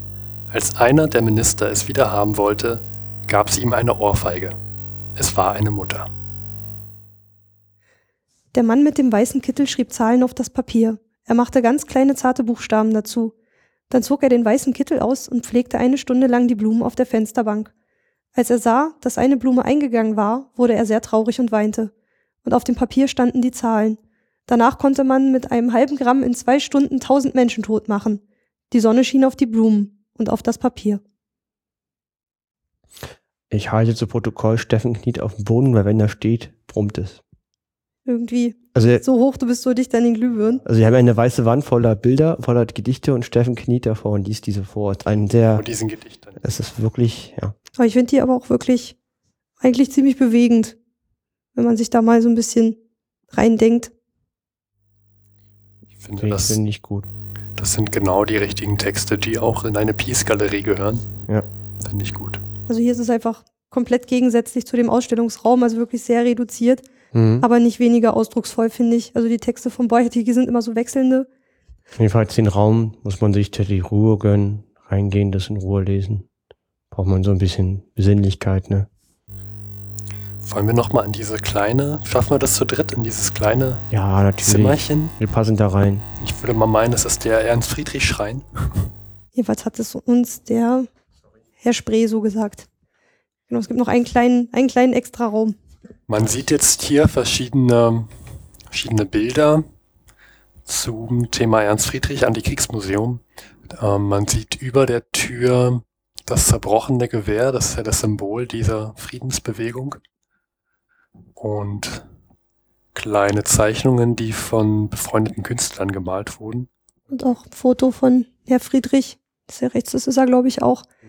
Ja, Also ich finde, das, das merkt man in dem Museum total an, dass es immer diese drei Linien gibt. Einmal das Antikrieg, einmal die Geschichte des Museums an sich und einmal das Leben des Ernst Friedrich. hm. Die Mhm. drei Aspekte, die tauchen irgendwie immer wieder auf. Das ist mittlerweile irgendwie total miteinander verschmolzen. Das geht, lässt sich irgendwie auch irgendwie nicht mehr trennen. Jeweils nicht in diesem Museum. Ja gut, das war ja auch anscheinend das Lebenswerk von, von Ernst Friedrich. Dieses, dieses Buch und dann noch das, das Museum. Ja. Hier ist zum Beispiel ein Bild Ernst Friedrich als Romeo im Jahr 1914. Da steht drunter, Friedrich war ein charmanter, aber außerhalb Potsdam gänzlich unbekannter Schauspieler. Als sich der 20-Jährige weigerte, für Kaiser und Reich zu kämpfen, verschwand er im Gefängnissen, ohne damit auch nur den geringsten Aufsehen zu erregen. Dazu braucht man auch wirklich Mut, um 1914 zu sagen, wisst ihr was? Ich lasse mich hier nicht einziehen, steckt mich in den Knast. Ich glaube, der ging, also ich hatte gelesen, der ist nicht in den Knast, sondern er wurde eingewiesen für Geistes, in, in eine Anstalt für Geisteskranke. ja, Wie kommt man denn darauf, jemanden, der nicht in den Krieg ziehen will, in eine Anstalt für Geisteskranke zu tun? Wahrscheinlich besser als die Alternative. Also Knast hätte ich noch eher, also das heißt noch also ich kein Verständnis für gehabt, aber das wäre mir jetzt als erstes eingefallen. Hm. Ich bin mir nicht ganz sicher, aber ich glaube in dem Buch gelesen zu haben, dass er denn danach als Schauspieler weiterarbeitete und wahrscheinlich auch an der, an der Front mal Auftritte hatte. Da bin ich mir aber gerade nicht sicher, da müsste man nochmal das im Buch nachlesen. Mhm. Dass er denn darüber auch vor allem die Schrecken des Krieges gesehen hat.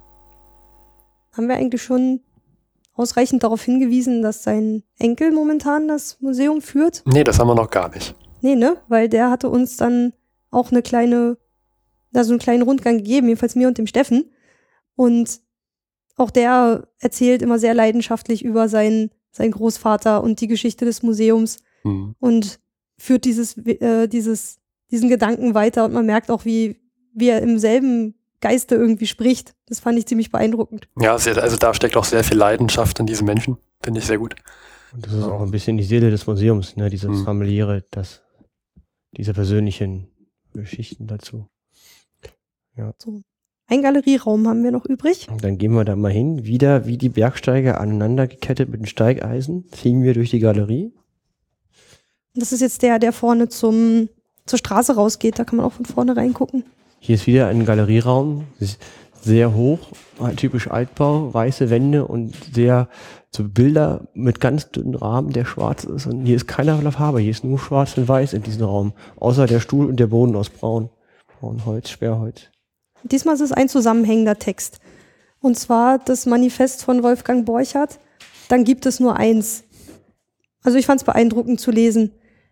Ich meine, die ersten Strophen ähm, sind so nach einem ähnlichen Schema. Wir können ja vielleicht mal so, vielleicht mal jeder eins sich rauspicken oder so. Steffen fängt an. Soll ich beim Start mal anfangen? Genau, nimm du mal die erste. Dann gibt es nur eins. Du, Mann an der Maschine und Mann in der Werkstatt, wenn sie dir morgen befehlen, du sollst keine Wasserrohre und keine Kochtöpfe mehr machen, sondern Stahlhelme und Maschinengewehre, dann gibt es nur eins. Sag nein. Du, Mädchen, hinterm Ladentisch und Mädchen im Büro, wenn sie dir morgen befehlen, du sollst Granaten füllen und Zielfernrohre für Scharfschützengewehre montieren, dann gibt es nur eins. Sag nein. Du Dichter in deiner Stube, wenn sie dir morgen befehlen, du sollst keine Liebeslieder, du sollst Hasslieder singen, dann gibt es nur eins. Sag nein. Mütter in allen Erdteilen, Mütter in der Welt, wenn sie morgen befehlen, ihr sollt Kinder gebären, Krankenschwester für Kriegslazarette und neue Soldaten für neue Schlachten, Mütter in der Welt, dann gibt es nur eins. Sagt nein, Mütter sagt nein. Denn wenn ihr nicht Nein sagt, wenn ihr nicht Nein sagt, Mütter, dann, dann, in den lärmenden, dampfdunstigen Hafenstädten werden die großen Schiffe stöhnend verstummen und wie titanische Mammutkadaver wasserleichig träge gegen die toten, vereinsamten Kaimauern schwanken. Ach, das kann ich nicht alles vorlesen. Aber es endet wieder dann mit den Worten, wenn ihr nicht Nein sagt. Also er zeichnet ein, ein furchtbar, furchtbar düsteres Bild. Und lohnt sich, sich hier vielleicht mal mit ein bisschen Ruhe herzubegeben und sich mal den Text auf sich wirken zu lassen. Und anscheinend sind da ja auch handschriftliche Notizen oder was ist das dann? Der Das ist der Originalmanuskript, ist es das? Ähm, Ja, Das scheint so zu sein, da oder? du Mann auf dem Dorf und Mann in der Stadt. Ja, das sieht so aus. ah, auch mit durchgestrichenen Textzeilen. Das finde ich ja, das finde ich ja mal spannend. Schön mal zu sehen, wie andere so Texte schreiben. Mhm. Handschrift hat ja immer was Persönliches. Auf jeden Fall. Und so, dass der Prozess, dass der Schaffensprozess jetzt hier in der, in der Galerie mit eingebaut wird durch diese Texte, finde ich ganz schön. Dann ist es, dadurch ist es nicht nur eine Kunstausstellung. Hm. Oder es ist ja, so diese Texte jetzt an die Wand zu hängen, ist jetzt ja nicht unbedingt, als ob man Bilder verkaufen will. Dazwischen, zwischen diesen einzelnen Strophen sind Bilder von Borchardt angebracht und zerstörte Städte. Nagasaki, Hiroshima, nochmal Nagasaki. Damit sind wir einmal durchs Museum und durch die Galerie durch. Luis, das war dein erstes Mal. Was sagst du? Ähm, also ich fand das richtig gut. Also ich war, ich war überrascht, weil es ist richtig klein. Also es hat die Größe einer Fünf-Zimmer-Wohnung, einer größeren Fünf-Zimmer-Wohnung, würde ich sagen, insgesamt. Also 130 Quadratmeter vielleicht ins Fläche würde ich ah, alles schätzen. Also wirklich super klein. Und vor allen Dingen, was ich auch überraschend fand, dass man so viele Exponate anfassen konnte. Also diese Briefe waren einfach im Original in diesen Aktenordner drin mit Handschriften, auch nicht irgendwie übersetzt, sondern man musste dann versuchen, dieses selber zu entziffern. Dadurch hat das so einen realistischen Zugang, weil sich das so anfühlt, als würde man auf dem Dachboden der Oma rumgraben und irgendwelche Sachen finden, stellenweise. Bei Handschrift merkt man noch eher, dass da ein Mensch hintersteckte. Hm, das merkt man. Und da war ich überrascht, weil ich hätte mir jetzt gedacht, das wäre viel größer und viel professioneller und halt, wie man ein Museum kennt mit Audioguide oder einem Führer und also dann alles so ein bisschen. Also die Ehrenamtler würden einen auch durchführen. Hm, Also okay. wenn man ohne komplett verkabelt zu sein hier reingeht, wird man auch sofort angesprochen. Auch wenn man rüber in die Galerie wird, äh, will, dann spricht man einfach kurz den Hm, Menschen an der Kasse an und das sind alles ehrenamtliche Menschen, die einem aber auch tolle Führungen geben können. Aber Audioguides oder so multimedial ist das jetzt hier nicht angelegt. Aber das liegt einfach daran, dass das Museum auf Spenden angewiesen Mhm. ist und ähm, ehrenamtlich geführt wird. ja, Und das bei freiem Eintritt trotzdem. Also das finde ich eine super Sache. auf jeden Fall. Und also ich muss sagen, mir hat sehr gefallen. Ist wirklich auch was anderes und so ein kleiner Geheimtipp, würde ich fast sagen, denke ich mir. Meinst du, du wirst die nächste Zeit nochmal dran denken? Auf jeden Fall. Also das hat mir gefallen. Ich habe mir auch dieses Buch besorgt, Krieg dem Krieg, von Ernst Friedrich. Und ja, also ich würde ich würde es auch weiterempfehlen ähm, an Leute, die mal was anderes machen wollen, was man nicht so auf dem Schirm hat. Mit diesen Luftschutzkellern so ist ja auch Teil der Geschichte der Stadt. Also auch gerade für Touristen, auch aus dem Ausland, weil manche Sachen sind auch auf Englisch. Ähm, kann man echt empfehlen. Wo hier in der Galerie nicht. Das möchte ich noch kurz ranhängen. Äh, die Texte hier von Wolfgang Borchardt, Die sind auf Deutsch. die sind auf Deutsch. Ja, ja, das, das eignet sich halt alles sehr gut ne, für ausländische Besucher. Das sind halt hauptsächlich Bilder, die man sehen kann. Und vor allem, man kann ja auch selber, dann, wenn man die, wenn es mit Englisch geht, auch ein bisschen was übersetzen. Das Hm. würde ich, würde ich schon, wäre, glaube ich, eine gute, mal eine andere Idee für Leute, wo man weiß, die haben das Interesse dann auch in der Richtung. Ich habe mich immer gefragt, wer, wer, wer geht eigentlich hier so rein in so ein Antikriegsmuseum? Also wahrscheinlich ja eher Leute, die schon eh schon gegen den Krieg sind. Und dann wahrscheinlich auch Schulklassen. Viele, glaube ich, Ja, ja. Weil ich war ja anscheinend damals auch da mit der Schulklasse. Und wie war es jetzt das zweite Mal nach so langer Zeit hier zu sein? Oder, na gut, jetzt war es Ein paar Sachen habe ich, hab ich wiedererkannt. Also an diese Galerie konnte ich mich überhaupt nicht dran Das erinnern. glaube ich erst seit 98. Okay, naja, ich bin Was ja nach vorher? 98 da gewesen. Also Okay. 2001 oder 2. Und wieso? Und was ich, ich habe mich wieder erinnert an die, an diese, das Soldatenspielzeug, an diese Spielzeuge. Das wusste ich noch. Ich wusste nicht mehr, dass man runtergehen konnte in so einen Luftschutzkeller, wobei das ja eigentlich, das müsste sich ja eigentlich einprägen in so einen kleinen Kinderkopf. Hm. Ähm, und ja, also ich fand ein bisschen schade den Film, den wir da zum Anfang gesehen haben. Der wirkt so ein bisschen zusammengeschnippelt und ich, den, den würde ich gern, ich würde gern, dass man sowas vielleicht noch mal ein bisschen aktueller, moderner macht. Das wäre natürlich schön. Vielleicht kennt ja jemand jemanden aus der geneigten Hörerschaft. Ich würde vermuten, dass hier jede ehrenamtliche Hand gern gesehen wird. Und auch, ähm, ich glaube, es werden auch immer noch Objektspenden entgegengenommen Ja, und Spenden generell. ja, und ich habe mich die ganze Zeit gefragt, wird dieses Wissen, was der Enkel hat, wird das eigentlich irgendwo archiviert? Weil, Wir hatten ihn ja beim letzten Mal gefragt, also so ein Archiv mit Objekten, die übrig sind, gibt es, glaube ich, soweit nicht.